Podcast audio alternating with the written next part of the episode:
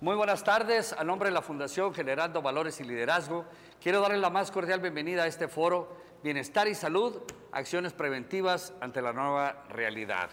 La hemos organizado principalmente por ser un tema que ocupa uno de los primeros lugares en la preocupación y por supuesto en el deseo de preservar la salud de los sinaloenses. Desde el pasado 28 de febrero de este 2020 se dio el primer caso de coronavirus en México. Ha sido una vorágine en cuanto a la información que se ha generado. Así que esperamos en este foro poder clarificar algunas de sus dudas. En Sinaloa, según cifras de la Secretaría de Salud en enero de este año, teníamos una red prestadora de servicios de salud pública que contaba con 224 centros de salud, 8 hospitales, 12 hospitales integrales, 3 hospitales especializados, un centro de atención especializado y un órgano descentralizado. En cuanto a los recursos humanos, la entidad registró a principios de este año un promedio de casi dos especialistas médicos capacitados en contacto directo con el paciente por cada mil habitantes, colocándose en el lugar número 13 a nivel nacional y concentrando su mayor personal médico en los municipios de Culiacán con 2.808 y Mazatlán con 772. Con la presencia del coronavirus en nuestra entidad, Toda esta infraestructura física y humana entró en una dinámica muy distinta, que incluso obligó a que el pasado 7 de mayo el gobierno del estado entregara al ejército mexicano el Hospital General de Culiacán para así terminar la obra lo antes posible y convertirse en un hospital COVID, acatando las instrucciones del señor presidente de la República, Andrés Manuel López Obrador. Hasta ayer domingo, según cifras oficiales aquí en nuestro estado, en Sinaloa, hemos tenido 16.904 casos confirmados de coronavirus y 2.881 lamentables decesos y 13.336 recuperados. Para hablar de todo esto hemos invitado especialistas en distintas áreas de la medicina y de la salud con el ánimo de que nos puedan dar luz y consejos para seguir enfrentando esta crisis de manera que podamos entrar a una nueva realidad con las mejores perspectivas de salud. Si me permiten, quiero presentarles a la licenciada en enfermería, mi amiga Clementina Corona Rascón, que tiene más de 30 años como enfermera y es actualmente, ella se desempeña como de jefa de enfermeras en el Hospital General de Culiacán y que evidentemente está viviendo en el primer frente de batalla esta tremenda crisis por la pandemia. Muchas gracias Clementina, tu experiencia de seguro nos va a servir mucho en este panel y dar oportunidad a los sinaloenses. Damos muy cordialmente la bienvenida también al médico radiólogo Rómulo Félix Sánchez, quien es director del Departamento de Imagen del Hospital SEMSI, radiólogo del Hospital General con 30 años de experiencia. Muchas gracias, doctorazo, por tu tiempo, por tus aportaciones. También para que nos oriente lo referente a la cuestión emocional y psicológica y saber a ciencia cierta cuáles son las afectaciones del encierro y la convivencia a diario con toda la información que todos lados estamos escuchando sobre el COVID-19, así como qué podemos hacer para evitar afectaciones emocionales. Por ello, hemos invitado al joven psicólogo Jesús David Escobar Castro, a quien agradecemos mucho tu presencia. Muchas gracias por acompañarnos. Dentro de las principales causas de riesgo, no solo en cuanto al coronavirus, sino para la salud en general, están las que vienen asociadas con una mala nutrición, es decir, la obesidad, la hipertensión, la diabetes, que han colocado los primeros lugares de las causas de muerte en Sinaloa y en nuestro país. Aquí en México tenemos el nada honroso segundo lugar en obesidad en el mundo entero después de los Estados Unidos. Por eso hemos invitado al joven nutriólogo Isaac Rizar, quien es capacitador certificado para la colocación de bombas de insulina por Meditronic. Muchas gracias Isaac, gracias por tu presencia. Serás un guía importante en los consejos que a darle a la gente. También Quiero agradecer nuevamente a Mayra Marta Cuña Quevedo, que nos está asistiendo allá, acá cerca de nosotros, por el lenguaje de señas, que es la inclusión. Es importante para nosotros que este tipo de eventos sean de gran importancia y poder que la gente nos esté extendiendo. Antes de pasar a la primera sesión de preguntas, quiero hacer notar que este foro se transmite totalmente en vivo a través de la fundación gbl.com.mx diagonal foro, donde estamos compartiendo la dirección en vivo a todos los que tengan interés en tratar los temas que aquí se van a, tocar. También es importante mencionar que esta transmisión se lleva a cabo con todas las medidas preventivas de sana distancia y sanitización necesarios para evitar el contagio de este coronavirus. Para darles una idea, ¿qué les parece si vemos cuáles son las principales dudas que tienen los sinaloenses en materia de salud en medio de esta pandemia? Los invito a ver este video.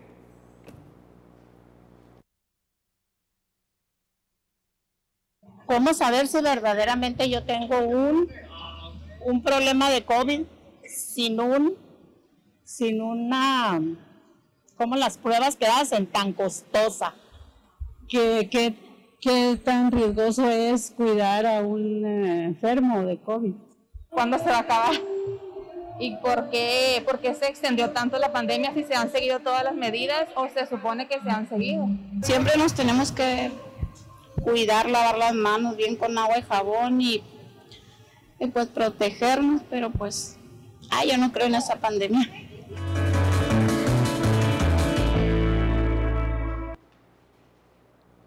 Para iniciar esta conversación y siguiendo y quitándonos las dudas de nuestro sondeo, en el video que previamente observamos pudimos constatar que existe preocupación por saber qué tan riesgoso es cuidar a un enfermo de COVID. Vamos a preguntarle a nuestra amiga Clementina, licenciada en enfermería, como enfermera, ¿qué tratados o qué manera de tratamiento le tenemos que dar a los enfermos de coronavirus? Sabemos que esta enfermedad es un problema muy serio y como tal debe ser tratado. ¿sí? Aquí el que tenga un paciente en casa o un enfermo debe tener todas las medidas que ya conocemos, el uso de cubrebocas, el lavado y sobre todo no debemos exponer a las personas que sabemos que son vulnerables. En este caso se debe buscar la persona que sea más sana para que acerque ese enfermo. Mientras conserve las medidas adecuadas, no le va a pasar nada. Pero si no tiene las medidas adecuadas, sí es muy fácil que se pueda contagiar. Sobre todo, yo personalmente les digo, mantengan los lugares bien ventilados. Eso es fundamental. ¿sí? Abran puertas, ventanas, no tengan al paciente en un lugar donde esté solo y con el mismo aire, porque sabemos que un aire es altamente contagioso. Si está expuesto muchas veces, está inhalando el mismo virus. ¿sí? Entonces, cada persona, una persona que se enferma, debemos de aislarla mínimo 14 días, guardando la sana distancia y la persona que se acerque debe tener todos los cuidados, incluso al acercarse con él, tener una habitación aislada si es posible, salir y cambiarse de ropa y bañarse. ¿sí? Eso es muy importante. Mientras todos los días limpian sábanas y limpian, nadie se va a volver a contagiar. Pero si no se llevan las medidas adecuadas, toda la familia se va a contagiar. Incluso los utensilios que utilizan deben ser desechables para él. Y si no lo pueden, lávenlos con cloro. Pero no deben dejar ningún detalle pasar porque es muy, muy importante que conserve las áreas totalmente limpias. Muy bien, muchas gracias Clementina en esta primera participación. Pues yo creo que son sumamente valiosas las medidas preventivas que debemos de tomar y sobre todo cuando ya estamos enfermos, cómo podemos tratar y debemos de hacerlo para evitar el contagio en familia. Queremos preguntarle ahora al doctor Rómulo Félix, contestando pues las inquietudes de los entrevistados, que buscando alternativas de, de diagnóstico en relación a esta enfermedad si con una simple radiografía pudiéramos tener certeza de que hay infección del COVID o podemos eh, o debemos hacer otros nuevos estudios. Doctor, por favor. Sí, con mucho gusto. Eh, realmente la radiografía de tórax no es un estudio de certeza para el diagnóstico de una infección por COVID. Puede haber casos en los que el paciente sea positivo eh, con, con imágenes de COVID y en la placa no se va a ver el estudio de elección para esto, y, es, y realmente ha sido la herramienta más importante que hemos tenido, es la tomografía computada de tórax. Afortunadamente es en la fase simple, es un estudio muy rápido, dura 10 segundos, es ahorita de todos los estudios paraclínicos que podemos hacer, es el que más información da en la práctica, no solo para el diagnóstico, para, la, la, evolución de, de la enfermedad, y la posible dada de alta. Por lo tanto, eh, si una placa de tórax, aunque salga normal, sí puede ser un indicador para generar nuevos estudios que debería ser la tomografía computada. Pues está muy claro lo que nos está diciendo aquí el doctor Rómulo Félix, radiólogo, eh, hay que hacerse la tomografía computada de tórax, así, Así es. Este, y ahí es donde nos va a definir pues cuál es el estado exacto de la contaminación que podamos tener en el cuerpo. Muchísimas gracias, doctor. El cuidado de la salud también es mental y con el confinamiento que estamos viviendo surgen muchas dudas referentes a la manera de sobrellevar esta situación. Los invitamos a ver y escuchar lo que algunos sinaloenses manifiestan a este respecto. Corre video.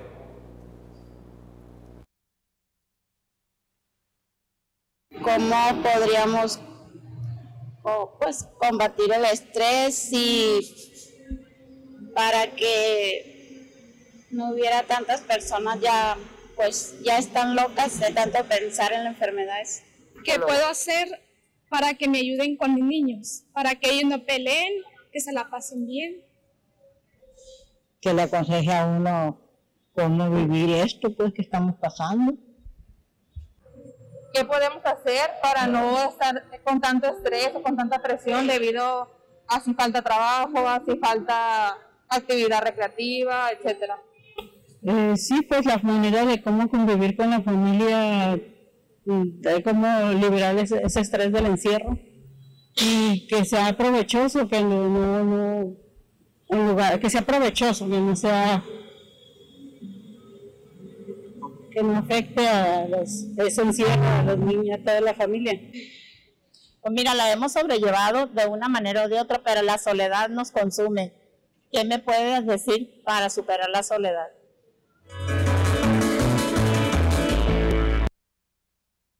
Nuestro amigo Jesús David, está muy claro los comentarios que nos están haciendo, estos testimonios. Pues hay una pregunta que la verdad me llama poderosamente la atención. ¿Qué le podemos recomendar a la gente para que este confinamiento sea lo más agradable posible y esa soledad que se está viviendo pues no afecte de manera emocional? Es muy importante como personas establecer actividades que nos faciliten y nos ayuden a evitar preocuparnos demasiado, ¿no? Porque el estrés surge de esas cuestiones, de la preocupación. Entonces, si yo constantemente estoy preocupado, eh, con miedo y evitando realizar actividades que me perjudiquen emocionalmente, más vamos a estar llevándonos a esto que es el estrés. Por lo tanto, es importante realizar actividades, actividades que sea de nuestro agrado y que nos ayude como nosotros, a nosotros como personas a poder sobrellevar mejor la situación. Hay técnicas muy recomendables para el control de ansiedad y estrés, por ejemplo, las técnicas de respiración, la meditación guiada, que nos ayuda, a- que nos ayuda a aceptar y llevar mejor acá, llevar de una mejor manera esta cuestión del, del, confinamiento. Bien, yo creo que queda claro que no tenemos que esperar a vivir con la enfermedad y dejar que pasen los 14 días que nos mencionaba Clementina. Tenemos que buscar generar en qué ocupar nuestra mente y nuestro cuerpo.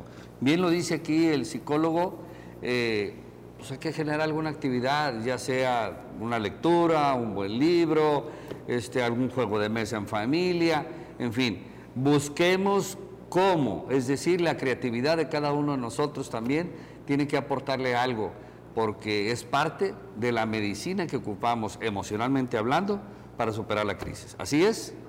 Muy bien, muchísimas gracias por la aportación que nos está dando el joven psicólogo. Pensamos en nuestro entorno familiar y que debemos estar rodeados, obviamente, con los que más queremos. Pocas veces nos detenemos a pensar que gran parte de la población sinaloense, sobre todo los adultos mayores que viven solos y que también tienen una afectación este, con esta contingencia, como se acaba de comentar. Isaac, tú que eres especialista en cuestiones nutricionales, eh, salieron algunas preguntas en- que son las que están este, incidiendo en nuestras familias, en, el- en ese entorno que estamos viviendo. El tema es la alimentación en medio de esta pandemia. ¿Qué nos sugieres? ¿Qué recomendaciones nos das para que se pueda mejorar? Déjame decirte, yo sufrí este, el COVID, aquí el doctor Rómulo Félix, eh, pues él llevó mi caso, y lo que más me decían es que teníamos que comer, porque ven que se pierde el olfato, el sabor también se llega a perder, hay debilidad. O sea, sí necesitamos, y me queda claro que parte de la alimentación es la mejor medicina que podamos tener. Pero vamos a esperar que tú, pues, como especialista, nos digas este, qué es lo que podemos hacer, qué sugerencias le podemos dar a los pacientes. Pues hay, hay definitivamente un escenario muy distinto entre, entre el paciente que eh, está bien nutrido y el paciente que no está bien nutrido, sobre todo cuando se tienen enfermedades eh, crónico-degenerativas. Entonces, gran parte de, de la diferencia en, en, un paciente que está mal nutrido es que obviamente lleva una buena alimentación, aunque esto puede llegar a ser un poco eh, ambiguo. Eh, eh, por ejemplo, muchos pacientes este, cursan con obesidad, por lo cual esto puede llevar a cabo a que los pacientes tengan que buscar tener un, mejor control de su, su, presión arterial, su glucosa. Este, medidas como por ejemplo la reducción de alimentos que son calóricamente altos, medidas como por ejemplo la disminución del consumo de azúcar, ni se diga acompañados de la actividad física, pueden conllevar a que el paciente tenga mejores probabilidades en el caso de estar este, contagiado por COVID. Eh, lejos de pensar que va a haber alguna dieta en específico que pudiera eh, evitar el contagio, porque se habla mucho de eso, se habla de, de superalimentos, de multivitaminas. Mucha vitamina C. Exacto, pero yo creo que aquí lo, lo, básico es empezar por eso, empezar por la disminución de alimentos ultraprocesados, este, comenzar a optar por obviamente el consumo de frutas y verduras, muchos ni siquiera, mucha población no consume eso, como medidas básicas para comenzar una buena alimentación. O sea, clave es no consumir alimentos con excesos de azúcar. Eh, a mí me comentaron que el azúcar en estos enfermos de coronavirus es algo muy difícil y que además alimentan la contaminación. Así es, ¿verdad? Sí, eh, de hecho, eh, sobre todo eh, en el caso, en el caso particular de los pacientes que ya tienen otro tipo de enfermedades, eh, de, ya, ya de por sí algunos pacientes, voy a poner el ejemplo del caso de diabetes, sabemos que la principal causa de diabetes es la obesidad. Eh, el simple hecho de tener un buen control eh, de glucosa, por el simple hecho de dejar el consumo de azúcares, por ejemplo, como parte de la estrategia, puede marcar mucho la diferencia entre cómo recibe el paciente este, este tipo de infecciones Okay. Porque ya de por sí el simple hecho, el simple hecho de tener un contagio de COVID hace más difícil el control de los niveles de glucosa, de presión arterial. El simple hecho de hacer ese pequeño cambio puede marcar una diferencia significativa, entre otras como es el consumo de sal o alimentos altos en grasas. Muy bien, Isaac. Muchísimas gracias.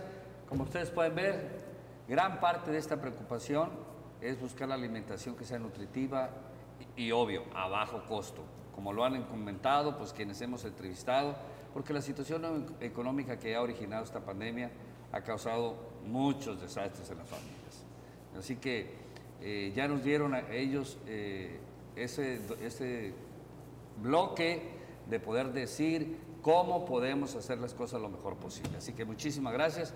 Ahora le queremos preguntar a Clementina, con tu experiencia como enfermera, Clementina, este, cómo la sociedad sinaloense puede colaborar con las instituciones de salud, cómo podemos ayudarles para que en estos tiempos de riesgo las cosas no sean tan dolorosas. Exponiéndose lo menos posible okay. a la gente causal que tenemos. Por favor, omitan las fiestas, las reuniones, las comidas con familia. Curiosamente, la mayor parte de los casos se presentan cuando están en convivencia con la familia porque ahí cuando rompen todas las medidas, nadie se pone cubrebocas, nadie, todos se acercan. Entonces, la mayor parte de los casos están surgiendo en las familias. Y con wow. los niños, sobre todo, los niños son transmisores y por muchos meses. Entonces, llega el abuelito, llega y todo el mundo abraza a ese niño, lo ve, se van a contagiar ahí. Los más inocentes son los que más están contagiando gente también. Entonces, la única manera que pueden ayudar a nosotros es protegiéndose ustedes, sabiendo en qué momentos pueden contagiarse para evitarnos a nosotros precisamente que lleguen a un hospital. Entonces, el personal de salud, la verdad, es el más golpeado en este momento. 105 enfermeras hasta ahorita han sido contagiadas y algunas de ellas ya han fallecido. Entonces, la verdad que es un personal muy valioso y así como valioso es la vida de cada uno de ustedes. Entonces, la verdad, traten de exponerse lo menos posible. Ese es el consejo que les doy. Muy bien, muchísimas gracias. Eh, hemos aprendido a convivir con esta pandemia, pero los retos con respecto a esta enfermedad no terminan. Estamos a punto de comenzar en un tiempo en que los casos de influenza se están presentando pues, con mayor número. Es normal que esto se esté dando por los tiempos en que vamos a vivir, por los tiempos climáticos. ¿no? David, en tu experiencia como psicólogo, ¿qué afectaciones emocionales y psicológicas podríamos esperar en estos tiempos que se van a venir en cuanto que vamos a tener el coronavirus y luego viene el tema de, de la influencia? ¿Qué nos sugieres? ¿Qué nos puedes a- ayudar? Hay una cuestión de que actualmente eh, se está trabajando mucho con la inteligencia emocional, ya que las preocupaciones, los miedos, la ansiedad misma está ocasionando en las personas un malestar significativo y suelen suelen este, querer evadir estas emociones. Entonces, el paso importante para poder combatir esta cuestión emocional y poder salir adelante es la aceptación emocional. Y esto es lo que trabaja la inteligencia emocional. El poder regular nuestras emociones mediante la aceptación y poder tener mejor relaciones con otras personas. Fíjense qué importante lo que está comentando aquí nuestro amigo Jesús David, psicólogo de profesión. O sea, necesitamos manejar la inteligencia emocional con mucho cuidado. O sea, el estrés, la ansiedad, ayudan a que la contaminación en nuestros cuerpos, principalmente en nuestros pulmones, se hagan mayores. Así que busquemos esa distracción que hace rato nos comentaba, busquemos algunas otras maneras para poder mantener el cuerpo y la mente ocupados durante el tiempo que estaremos en esta contaminación. Quisiera preguntarle a nuestro amigo eh, Isaac, nutriólogo, eh, pues hemos visto que la obesidad es una de las enfermedades que comúnmente se asocian a esta pandemia, ¿no? Referente a la diabetes, a la hipertensión, eh, todo lo que ya sabemos, ¿no? Este, ¿Cómo podemos y cómo debemos de empezar a manejar nuestros hábitos de alimentación ante este nuevo cambio que estamos viviendo? Pues primero que nada, yo creo que lo, lo básico, lo básico es evaluar eh, dónde estamos, ¿no? ¿Cuál es, la, ¿Cuál es la alimentación que estoy llevando actualmente? Lo digo en el sentido de que a veces, debido a que tenemos mala memoria, a veces no, no ubicamos, no somos conscientes de cuántas veces compramos ciertos alimentos chatarra, cuántas veces voy a un restaurante, cuántas veces tomo cerveza, cuántas veces consumo eh, ciertos productos azucarados. Eh, a veces sentimos que estamos bien, nos da esta, esta pertenencia de sentir que, que no estamos tan mal, pero a veces todo cambia cuando hacemos una, una evaluación propia, ¿no? Y es ahí donde nos damos cuenta de todo lo que estamos comiendo y podemos empezar a, a eliminar cosas. Eh, me yo creo que nos queda claro que no hay un cambio drástico, nunca es bueno un cambio drástico, pero de, que se tiene que hacer un cambio, se tiene que hacer si queremos perseverar an- ante este problema. Empezar a hacer pequeñas modificaciones puede ser un gran paso, un- aunque sean pequeñas, pueden ser un gran, gran paso para llegar a, a ese, a eso que estamos buscando, que es tener una buena alimentación eh, y que nos ayude, nos ayude a, a estar preparados para tener una mejor sa- salud, inclusive teni- teniendo o no teniendo COVID. Muy bien. La base de toda salud, lo más importante es cuidar nuestra alimentación. Y bueno, ya vimos hace rato que tenemos el nada honroso segundo lugar en el tema de obesidad. Así que es un tema de salud pública, es un tema importantísimo para que las autoridades también pongan su granito de agua. Doctor Rómulo Félix, nos gustaría hacerle una pregunta. Sabemos que en estos tiempos de, de coronavirus se han incrementado mucho los servicios de radiología. Eh, están los sinaloenses estamos participando en esas acciones preventivas, si estamos yendo a buscar la ayuda profesional o estamos dejando que el tiempo transcurra y ya cuando se nos desborde la enfermedad acudimos a los servicios de salud. La verdad es que sí, el trabajo se nos incrementó tanto en los servicios públicos como privados en una forma impresionante, sobre todo los meses de julio y de agosto. Es algo muy curioso porque por un lado casi el 90% era todo relacionado con el COVID de la gente que veíamos y, y sobre todo las urgencias. Y pasaron varias semanas en los que otros problemas como los cálculos de la vesícula, de riñones, pasaban a segundo Wow. término y, y la gente le daba miedo incluso ir al hospital por el temor de, de contagiarse. Eh, ahorita ya se ha nivelado bastante, muchos hospitales ya estamos trabajando eh, con los problemas de COVID y los problemas no COVID, que son las enfermedades convencionales. Eh, la gente sí, la verdad es que fue una respuesta impresionante, sí, sí acudieron a checarse en forma importante en todos lugares, incluso hablaban mucho para preguntar qué, hay que hacerse, qué estudio, qué no hacerse. ¿Es aconsejable? Sí. Ahorita en esta época yo creo que ya todo el mundo tenemos un familiar, un vecino, un amigo que tuvo, que tiene. Hay que acordarnos que hasta el 80% de las personas pueden ser asintomáticas y tener el problema y poder contagiarlo. Entonces, a, a la par de los estudios de imagen, que es la tomografía, se puede hacer el hisopo nasal, se pueden hacer o se deben de hacer exámenes de laboratorio, tanto convencionales como química sanguínea, biometría hemática, pero también eh, factores que nos hablan probablemente del COVID, como son sustancias como la ferritina, la proteína C reactiva, el dímero D, que nos pueden hablar de la gravedad del caso. Eh, y, y- y ya después, en, en el paso de las semanas, la, para ver si hubo formación o no de anticuerpos. Ha, ha habido un poco de controversia y de problema porque como todo, mm, eh, hay muchos casos que el paciente puede tener síntomas, la prueba de hisopo negativa y el TAC positivo. Entonces él dice, ¿tengo o no tengo? Yo digo, sí, si hay lesiones en la tomografía, que es el método más importante para esto, tú tienes COVID hasta no mostrar lo contrario, independientemente de que la prueba de hisopo salga negativa. Sabemos que hasta un 30% puede salir negativa, entonces tenemos que tomar en consideración todas esas cosas. Eh, es muy importante los exámenes del laboratorio y sobre todo medir la oximetría en los pacientes. Y con todos esos parámetros ya podemos valorar a cada paciente en particular. Pero sí, yo les sugiero que sí acudan a checarse.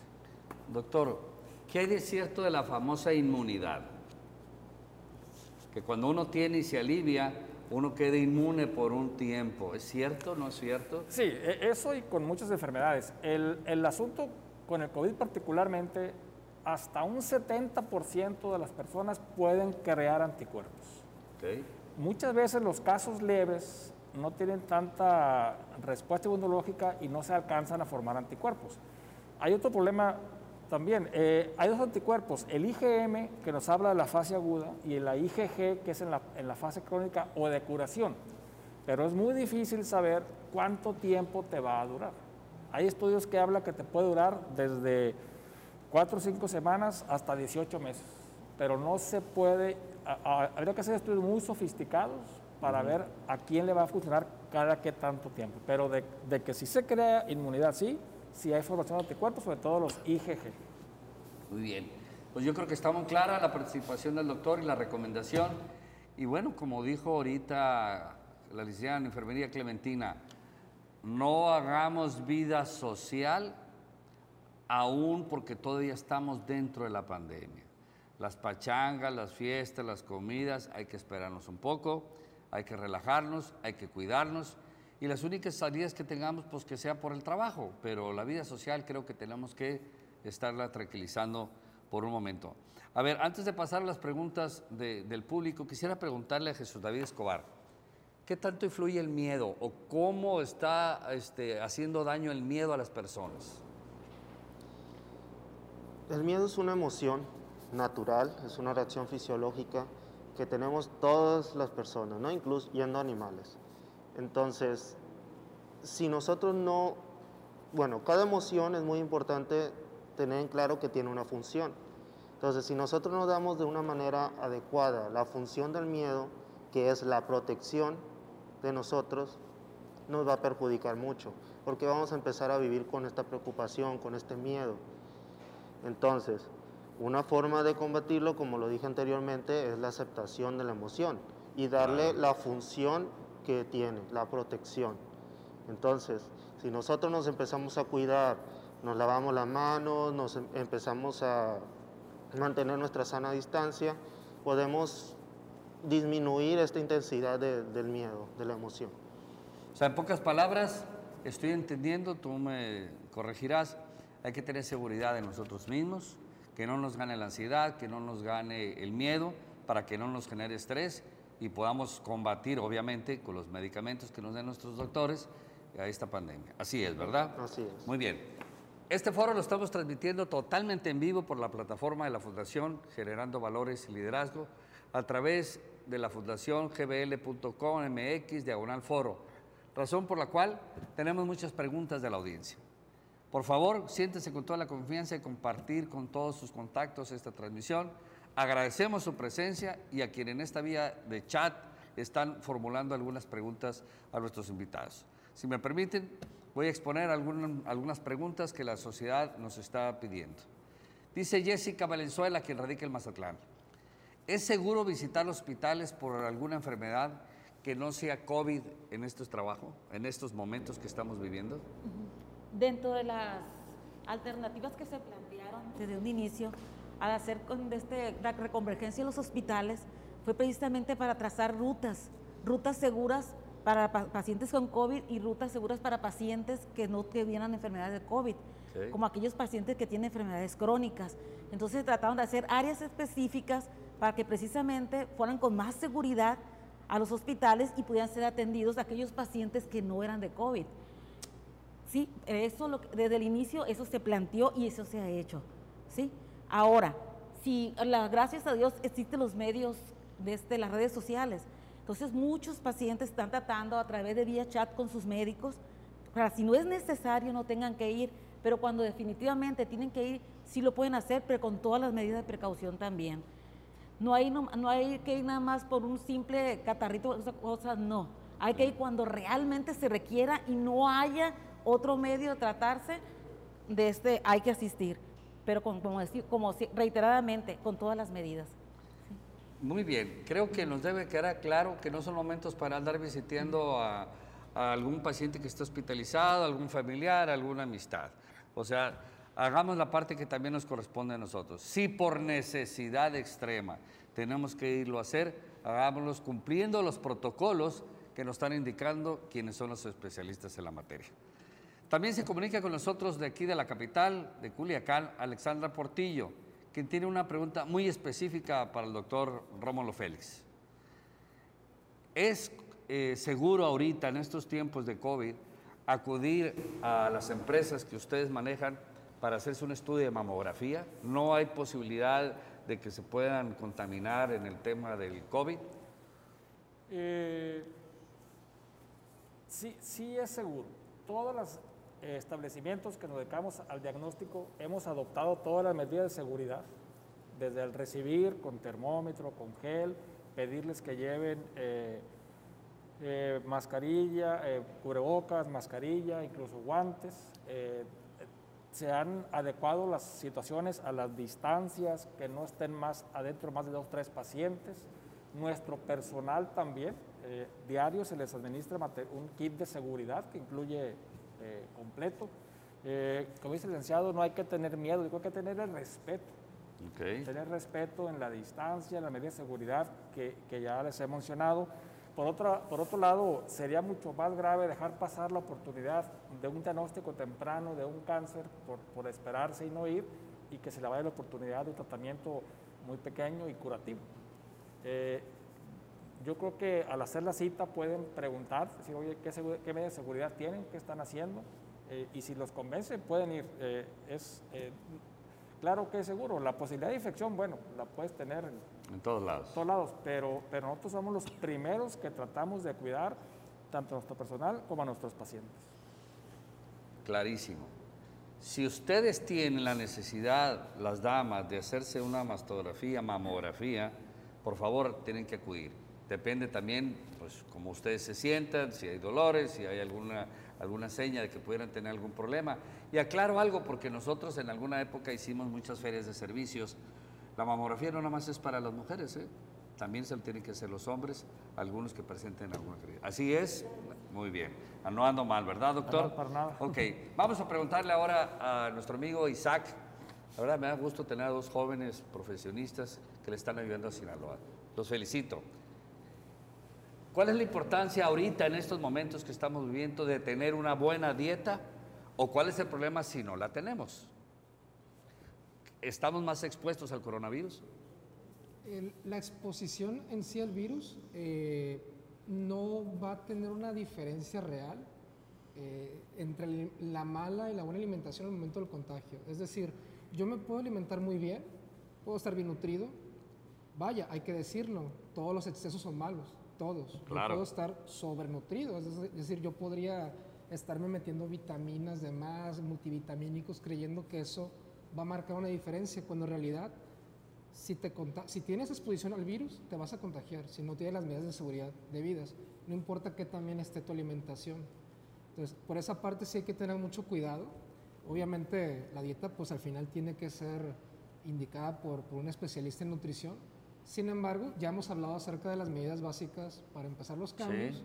Aún así, aún así, eh, sí hay que tener mucho cuidado con, con no tener esa idea que comentamos al principio. El hecho de que tú te nutras bien o inclusive que te, te consumas suplementos no va a marcar una diferencia si no sigue las indicaciones de prevención. Si, te, si una persona se expone, se va a contagiar, no importa qué tan bien nutrida esté. Y si intenta hacer algo más allá de eso, eh, corre riesgo de inclusive tener una hipervitaminosis, o sea, una toxicidad por Sí. vitaminas. Entonces Sí. hay que tener mucho cuidado con eso. Muy sencillo y muy clarito. El que esté bien alimentado uno no quiere decir que no le va a dar el coronavirus, que quede muy claro. Pero el estar bien alimentado lo va a ayudar a aliviarse más rápido. Entonces, por lo tanto, no se vitaminen de más tampoco, porque eso sí les puede causar un problema. Así que hay que comer lo más saludablemente posible. La siguiente pregunta que nos hace el público es para el doctor Romulo Félix. Se habla mucho de la famosa neumonía típica. ¿Cómo se está catalogando con el tema del COVID-19? Este, las estadísticas, unos dicen que es por COVID, otro que es por la, la neumonía. Eh, ¿Hay una diferencia entre la infección de una y otra? Sí, esa es una muy buena pregunta. Eh, realmente, eh, la neumonía típica es la más habitual en adultos causadas por bacterias, básicamente el neumococo. Los otros agentes que la pueden producir, como virus, como hongos, como micobacterias, se les da el nombre de eh, neumonía atípica. Por lo tanto, el COVID es parte de las neumonías atípicas. Eh, ahorita con todo este tema, la única forma de que un paciente con neumonía típica se le catalogue como, catalogue como COVID es con una prueba de PCR positiva. Ok. Si no la tienen, no pueden demostrar que fue por COVID y puede quedar como neumonía típica. Eh, por otro lado, la- la lo que sí ha ayudado mucho es que la presentación en la tomografía de las neumonías típicas es muy diferente a la, a la típica producida por el COVID. La neumonía típica por lo general es un área más densa, eh, está confinada a un solo segmento, a un solo lóbulo del pulmón eh, y es una, lo más importante, es una lesión única. Por lo general es una. Yo en todos años no recuerdo haber visto una neumonía típica, cuando mucho dos focos, en gente muy inmuno- inmunodeprimida. En cambio, la, la característica de las, de las neumonías virales y lo que ha hecho el COVID es que son neumonías múltiples. Puede, Yo he visto focos hasta 15, 20 focos y, y lo hacen en las partes más periféricas del pulmón, en la parte posterior. Eh, es ahí cuando son los, los hallazgos más característicos. Si la enfermedad progresa, esas partes coalescen, se, se juntan, entonces ya se, se- es cuando los pulmones pueden verse afectados hasta un 40, 60, 70% del parénquima. Entonces, respondiendo a la, a la pregunta, eh, sí, sí eh, ha sido un, un poco tema difícil para, lo- para la gente que hace los certificados médicos de, de defunción, poder decir Definir. en neumonía típica por COVID si no tiene una prueba de PCR positiva. Aparte, la Secretaría Federal de Salud no acepta eh, que fue por COVID si no hay una prueba positiva. Fácil y sencillo. Tenemos la obligación de dar ese beneficio y la duda a las autoridades de salud para que ellos nos digan exactamente si las estadísticas que nos están informando sean las correctas. Así que va, en lo personal, mi voto de confianza para ellos. Mi amigo Jesús David Escobar, una de las preguntas que siempre se, yo he escuchado y también nos están preguntando este, es el tema del insomnio. La gente se le voltea el horario a mí en lo personal. Yo no sabía si eran las 6 de la mañana, si eran las 6 de la tarde. Este, estaba todo muy, muy eh, raro. ¿Qué podemos hacer? Emocionalmente, ¿cómo nos puede hacer daño? Que de hecho sí lo hace. ¿Y cómo podemos cambiarlo? ¿Cómo podemos revertirlo?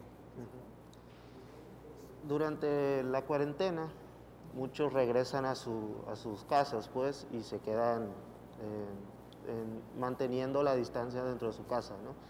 Entonces, es una nueva, se, se lleva un nuevo, una nueva rutina en la cual el tiempo ya no voy a trabajar, ya no estoy este, yendo a la escuela, entonces el día se pierde, las horas se pierden prácticamente.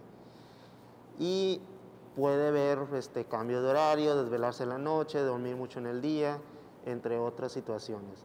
Y para poder trabajar esta cuestión del insomnio, entre otros trastornos del sueño, como pueden ser también pesadillas o pueden ser Sí. eh, otros, otros trastornos, em, es muy importante esta cuestión del, de la higiene del sueño, porque claro, cuando volvemos a la nueva normalidad, pues tenemos que reincorporarnos a esta nueva sociedad, ¿no? A esta cuestión de, de volver al trabajo o volver a la escuela, bueno, a los horarios de la escuela, mejor dicho. Entonces nos perjudica en nuestro, en nuestro organismo el insomnio. Entonces, la higiene del sueño es una de las técnicas que se utilizan mucho para esta cuestión del del, sueño, no. Y también el control de estímulos, es otra técnica que se Control utiliza. Para poder eh, dormir mejor o dormir más tiempo.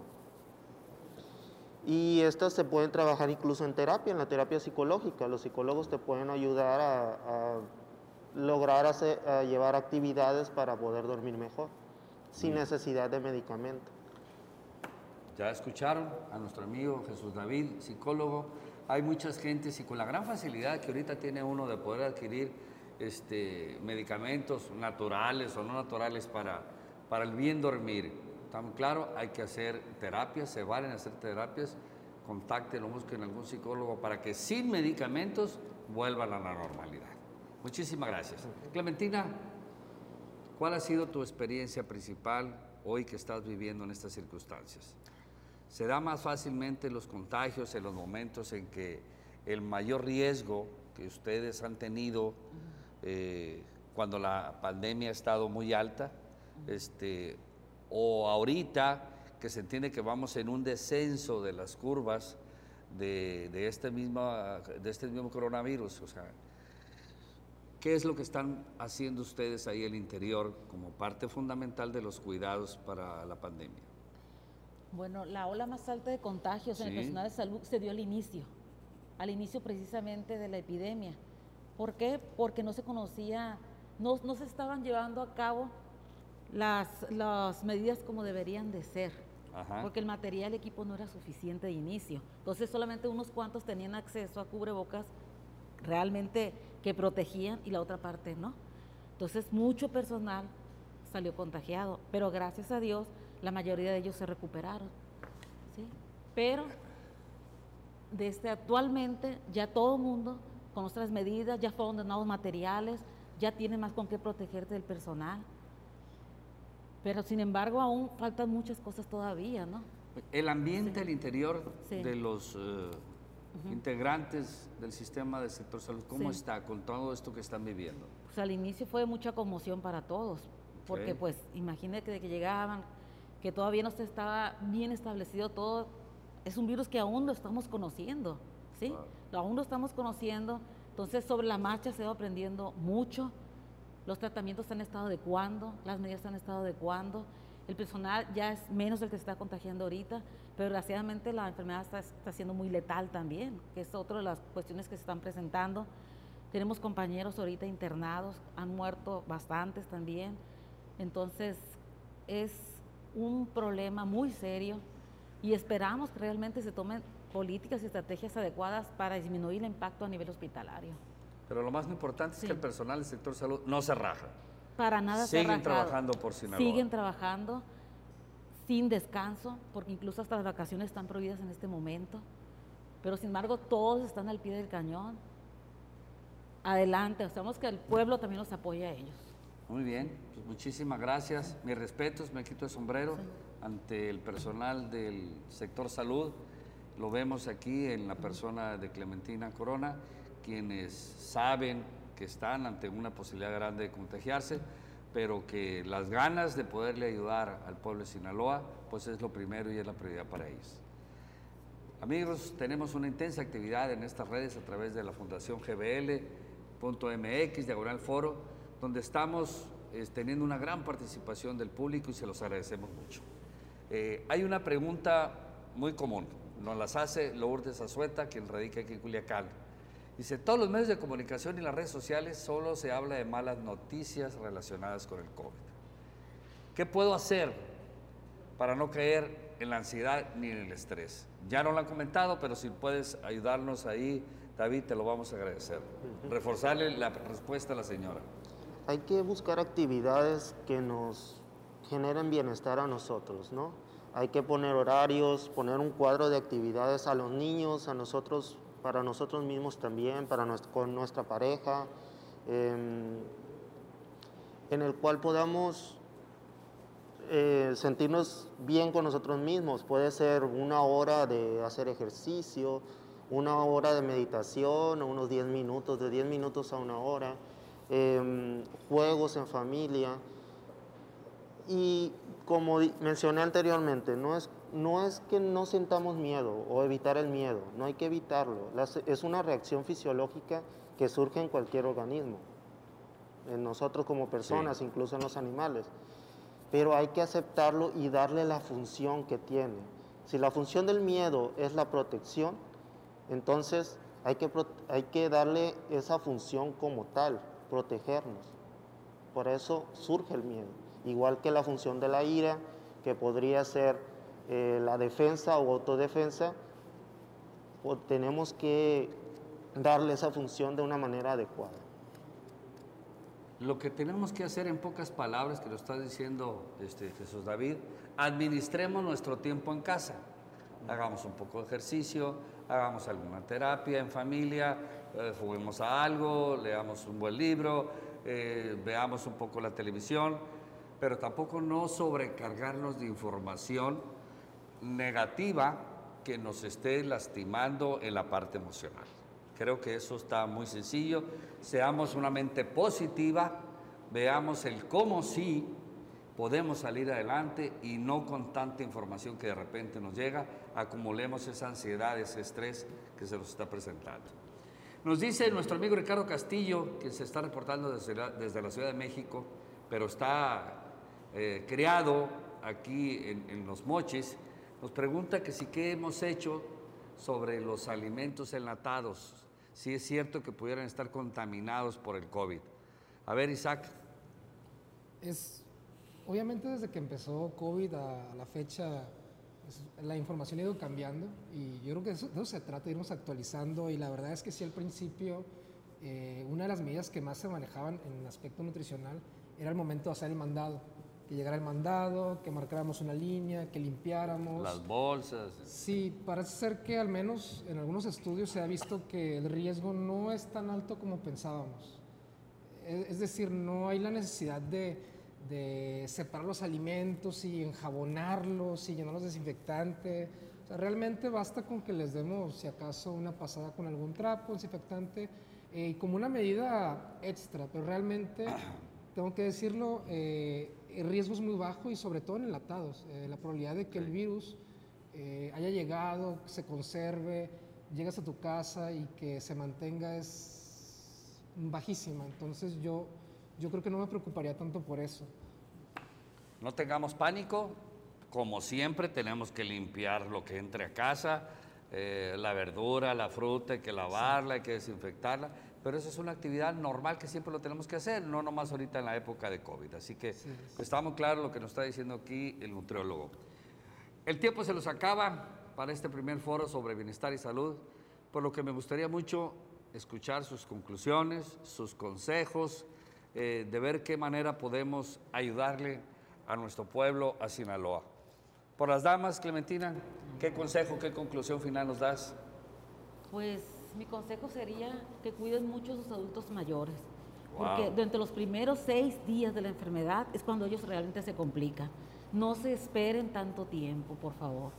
Sí, es la, la parte de la población más vulnerable y hay cosas que hacer con ellos, bastantes. Ok, muy bien. Clementina, muchísimas gracias por tus consejos, por tu participación, por tu presencia. Eh, salúdame a todas mis amigas, las enfermeras, por tu conducto. Dales un abrazo de parte de Gerardo Vargas, si eres tan amable. Claro que sí. Bien, vamos a pedirle a nuestro amigo, el doctor Rómulo Félix, tus apreciaciones finales, doctor. Eh, yo les comentaría que no hay que bajar la guardia, no hay que confiarse, hay que seguir todavía con las medidas de, de distancia, de seguridad. Y algo importante que ahorita lo, lo, mencionabas es que ahí viene ya la temporada de influenza. Sí. Para ellos sí hay vacuna.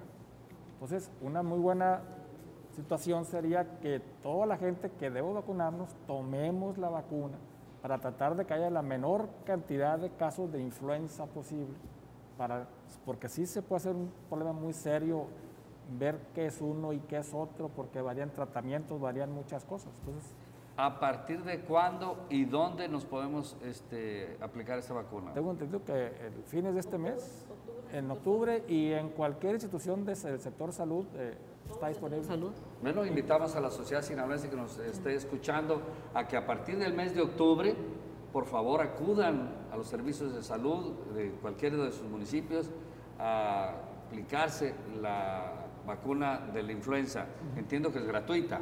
Sí. Es gratuita, así que por favor ayudémosle también al sector salud, a pesar de que también tenemos que ayudarnos en nuestra propia este, salud, pues evitarnos cualquier riesgo que se nos vaya a complicar. Así que ya saben qué es lo que tenemos que hacer. Jesús David, tus conclusiones, ¿qué consejos nos puedes dar para que la vida emocional y psicológica no sea tan afectada? Hay que evitar estos medios de de comunicación que siempre están informando cuestiones negativas. Hay que buscar bueno. información eh, científica que sea verdadera. Sin embargo, el también distraernos con otras actividades como, como ver memes, por ejemplo, ver videos de YouTube, eso nos puede ayudar a disminuir esa ansiedad y ese y esa preocupación que nos da el tema de la pandemia, del COVID, etc. Es muy importante también eh, dejar en claro que cuando nosotros no podemos controlar el estrés, la ansiedad o la angustia, es muy importante acudir a un, a un profesional de la psicología. Ya hay modalidad virtual, algunos psicólogos ya trabajamos de manera virtual, para que se evite esta cuestión del, del, contacto. Por si tengo miedo a enfermarme, puedo acudir con un psicólogo y me puedo atender online, en línea. Muchas gracias. Aquí lo que podemos destacar es la solidaridad de los sinaloenses en todos los segmentos. Lo está diciendo aquí el psicólogo, sea, Jesús David, hey, también podemos atenderlos de manera virtual. No tengan miedo de acercarnos con nosotros, podemos darle la asistencia necesaria, podemos darle la, terapia a través de, las redes de comunicación de manera virtual. El tema es que entre todos podamos salir adelante. Así que muchísimas gracias por tu participación. Gracias. Joven Isaac Irizar, tus comentarios finales en cuanto al tema de la sana alimentación, por favor. Creo, creo que si tuviera que dar una recomendación puntual, general, pues sería la que eh, va de la mano de un hecho que creo que todos sabemos, 75% de la población tiene sobrepeso y obesidad, y al mismo tiempo, así como los adultos mayores son una población de riesgo, otra población muy grande de riesgo es, es la obesidad que tenemos actualmente. Sabemos que este problema no se va a acabar el siguiente mes, sabemos que va a durar mucho más tiempo. Cualquier acción que tenga que ver con la reducción de peso o obesidad, en el caso de tenerla, va a ayudar significativamente a que el paciente pueda sobrellevar en caso de ser contagiado. Inclusive está, está comprobado, está bien evidenciado, que el simple hecho de perder entre el 5 y el 10% del peso corporal reduce significativamente los niveles de colesterol, triglicéridos, presión arterial, glucosa, los cuales al momento de estar estabilizados pueden marcar la diferencia en el caso que se dé el hecho de estar contagiados por eh, COVID-19. Entonces, todas las acciones que tengan que ver con la reducción del peso, la sana alimentación, hacer ejercicio, obviamente el aspecto emocional, pues sabemos que este problema es multifactorial, tiene que ver con problemas eh, culturales, socioeconómicos, genéticos, de hábitos, emocionales, pero si empezamos a tomar esas, esas, acciones pueden marcar una gran diferencia. Excelente dato el que nos está dando nuestro amigo nutriólogo Isaac Irizar. Si podemos reducir entre el 5 y el 10% nuestro peso corporal, tenemos grandes posibilidades, grandes probabilidades de evitar algún problema serio de hipertensión, de diabetes, que esos son los eh, que más pueden ayudarnos a contaminarnos por el tema del COVID y a poner en riesgo nuestra vida. Muchísimas gracias, esperando que toda la información que aquí les hemos presentado le haya servido de gran utilidad. Hemos llegado al final de este foro, bienestar, salud, acciones preventivas ante la nueva realidad. Igual, le recuerdo a todo el auditorio que la pandemia no ha terminado y que lo mejor que podemos hacer para ayudar a nuestra comunidad y a nosotros mismos es quedarnos en casa. Sí, obviamente si lo podemos hacer, cuidarnos tomando todas las medidas de prevención como es el cubrebocas, las medidas de higiene dictadas por las autoridades para cuando vamos de salir de nuestros propios hogares. Sinaloa no se raja. En nombre de la Fundación Generando Valores y Liderazgo, le agradezco su atención y nos vemos pronto en el próximo foro para continuar con nuestra contribución en el desarrollo de Sinaloa. Soy Gerardo Vargas, les agradezco su atención. Nos vemos pronto. Muchas gracias.